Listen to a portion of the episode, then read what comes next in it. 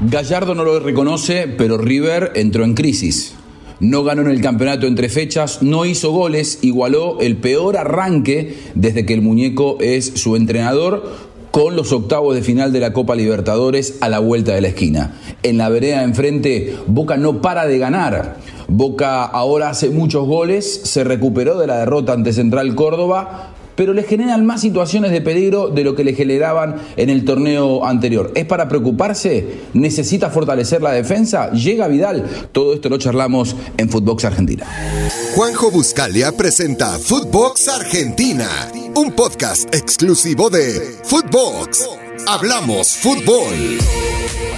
Este loco calendario del fútbol argentino nos tiene confundidos entre tercera, cuarta, quinta fecha, segunda, no sabemos si es todavía la Copa de la Liga, si ya arrancó el nuevo campeonato. Bueno, arrancó el nuevo campeonato y que va marcando algunas tendencias. Eh, hubo mucho fútbol entre semana y que marca dos o tres cosas muy puntuales.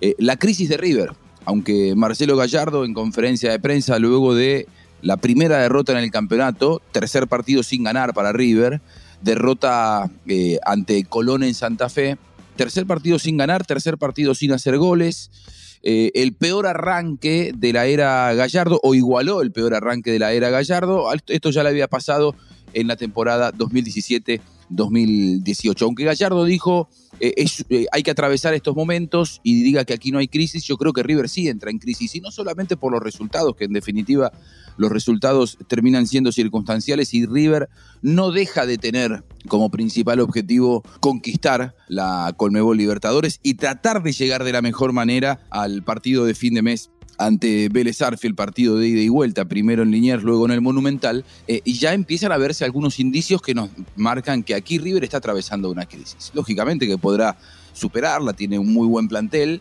tiene un muy buen entrenador, pero la sensación que queda es que con lo que tiene no le alcanza, porque la partida de Julián Álvarez abre una grieta enorme en el plantel de River. Se le va la figura de, de los últimos tiempos, se le va el goleador, se le va el Manchester City, Quizás se va antes de tiempo, porque River había inclusive armado una estructura en el contrato como para poder retenerlo hasta diciembre, es decir, que se quede a disputar la Copa Libertadores completa.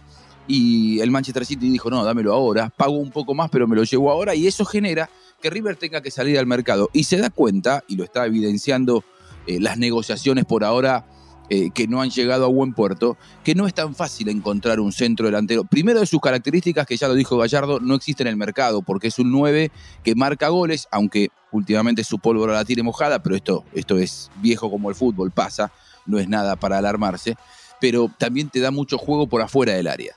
Y ahí es donde es difícil, tiene una conducción muy rápida, tiene buen panorama, se asocia bien con los que llegan. Eh, River em, ha ido por Luis Suárez, está complicado. Luis Suárez parece que ahora tiene otras ofertas de Europa y lo está evaluando con la familia. Difícil convencerlo. Y mm, aparece, eh, quizá para las próximas horas, probablemente próxima semana, ahora sí la necesidad de acelerar por Borja. Esa es la noticia, que River ahora va por Borja decididamente. ¿Por qué? Porque ve que lo de Suárez sigue dilatándose, sobre todo porque el mercado europeo recién va a finalizar atención, el primero de septiembre, es decir, dos meses y medio por delante. River no lo puede esperar dos meses y medio, porque River lo necesita a Suárez, a Borja o al centro delantero que llegue para reemplazar a Julián Álvarez, lo necesita para el partido contra Vélez. Necesita inscribirlo ya en la Copa.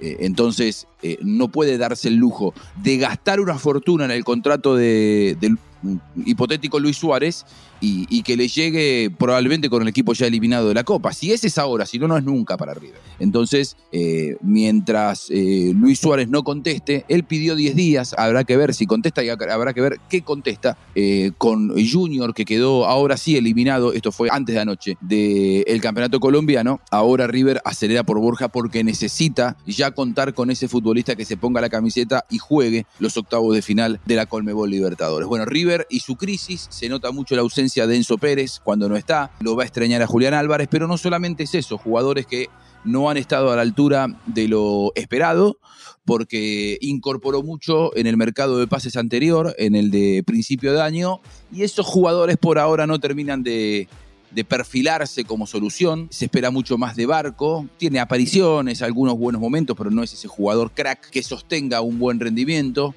Romero se nota que no está a la altura de la expectativa para ser quien supla eh, y haga olvidar a, Julián Álvarez. En definitiva, River tiene sus problemas de resultados, sus problemas de rendimiento y máximos objetivos porque si Gallardo se quedó es para ganar la Colmebol Libertadores. Y así, con este rendimiento, da la sensación de que no será para nada sencillo cumplir los objetivos. River lo, dejamos ahora sí ya de lado, nos metemos en, el tema Tevez, ya hablaremos de Boca, pero eh, se espera para estas horas la resolución del caso Tevez, ya no como jugador, ahora como entrenador. Podría tener su bautismo oficial en Rosario Central, que por estas horas está despidiéndose de Somoza por diferencias con la dirigencia.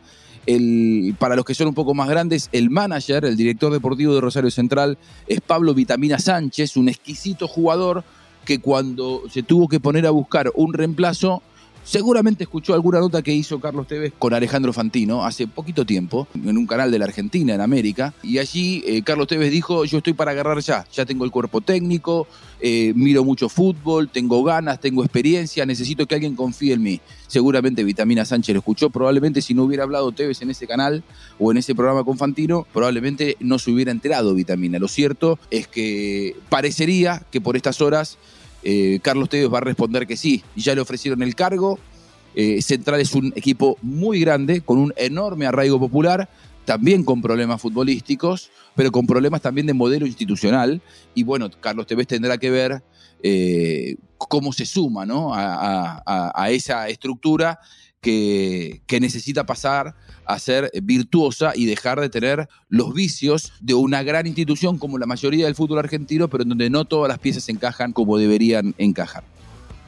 El gran partido entre semana fue la victoria de Boca, 5 a 3 ante Tigre. Se reeditó la final de Córdoba de la Copa de la Liga. En aquella oportunidad, Boca goleó 3 a 0. Un Tigre que, al igual que, que en Córdoba, fue superado por, por Boca Juniors en Córdoba, Tigre hasta fue un poquito más cauteloso. Si bien por momentos quiso manejar la pelota, también por momentos se metió un poco más atrás. En la bombonera esta semana, Tigre salió a jugar, a proponer, a jugar de igual a igual, a hacer de cuenta que el partido se jugaba en Qatar, que no era la bombonera, sin ningún tipo de, prejuicios, como hace mucho tiempo no se le ve a un equipo de, menor cotización en su plantel jugarle a Boca, es decir, plantarse en la bombonera de igual a igual contra el campeón del fútbol argentino con la jerarquía individual superior que tiene Boca en su plantel, de eso no hay ninguna discusión ni ninguna duda, es muy difícil. Para eso hace falta un entrenador convencido,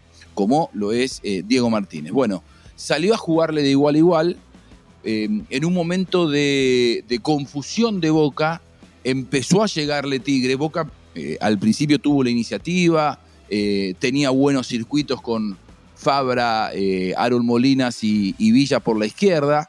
Lo extrañó me parece a Oscar Romero porque le faltaba también un poco de asociación por el lado, por el lado derecho, hasta que Paul Fernández empezó a, a, pesar un poco más en el área, tanto es así que llegó con un remate al palo. Sin embargo, Boca más allá de su juego ofensivo, al igual que lo que mostró el fin de semana en Santiago del Estero ante Central Córdoba, derrota incluida por 1 a 0, empezó a mostrar falencias defensivas. Algo que en la Copa de la Liga no se había visto. Si algo eh, le ponderábamos al Boca campeón era la estructura defensiva, con, un muy seguro eh, arquero Rossi, Advíncula y Fabra titulares indiscutidos en los laterales, Izquierdos y Rojo sin discusión la dupla titular y cuando alguna vez no pudo estar Izquierdos porque estuvo lesionado, tuvo una, una fractura en el quinto metatarsiano, ingresó Zambrano y se acopló muy bien a Rojo. Bueno, me parece que la ausencia de Advíncula, ayer jugó Weigan, con algunas eh, fisuras, le ganaron un par de oportunidades la espalda, eh, más la ausencia de Izquierdos, al que le dieron descanso y lo pusieron a Figal, que todavía no está, eh, Figal todavía no muestra la firmeza para, jugar como titular en Boca, hizo que se resintiera la estructura defensiva. Y al igual que en Santiago del Estero, en donde sí estuvo la dupla eh, de centrales titulares, pero que se vieron eh, superados por, por el conjunto santiagueño en varias oportunidades, sobre todo por el eh, atacante uruguayo Renzo López, mostraron falencias. Ayer muchas más.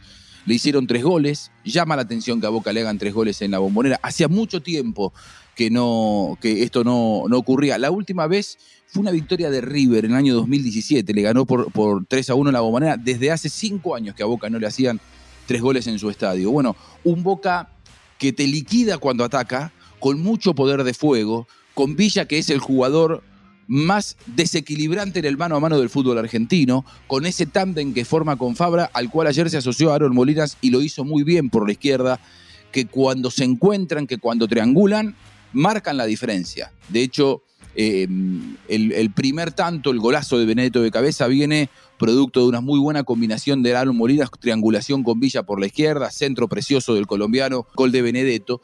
Pero, pero Tigre, más allá de eso, nunca renunció eh, su propuesta de, jugar de igual a igual. Así es como llegó la igualdad, producto de un error de, de Weigan y de Molinas marcando por, por la derecha, porque Molinas por momentos se, se, intercaló con Paul Fernández, uno iba a la izquierda y otro a la derecha. En un momento de distracción de un lateral le marcaron la igualdad, para mí es gol de Figal en contra. Lo cierto es que este Boca, más allá de esas dudas circunstanciales que le marcaron algunos problemas defensivos, cuando atacó demostró que está para hacerle goles a cualquiera a cualquiera del fútbol argentino.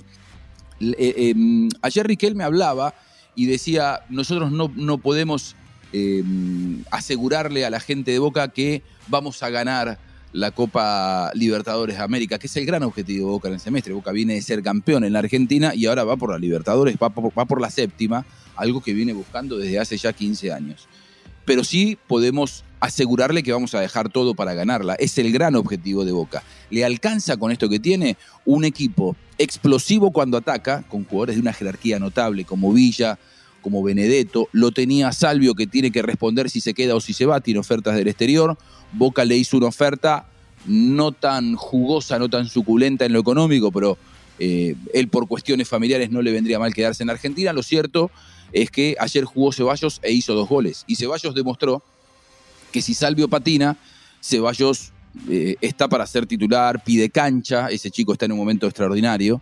Eh, Paul Fernández es, una garantía en el medio.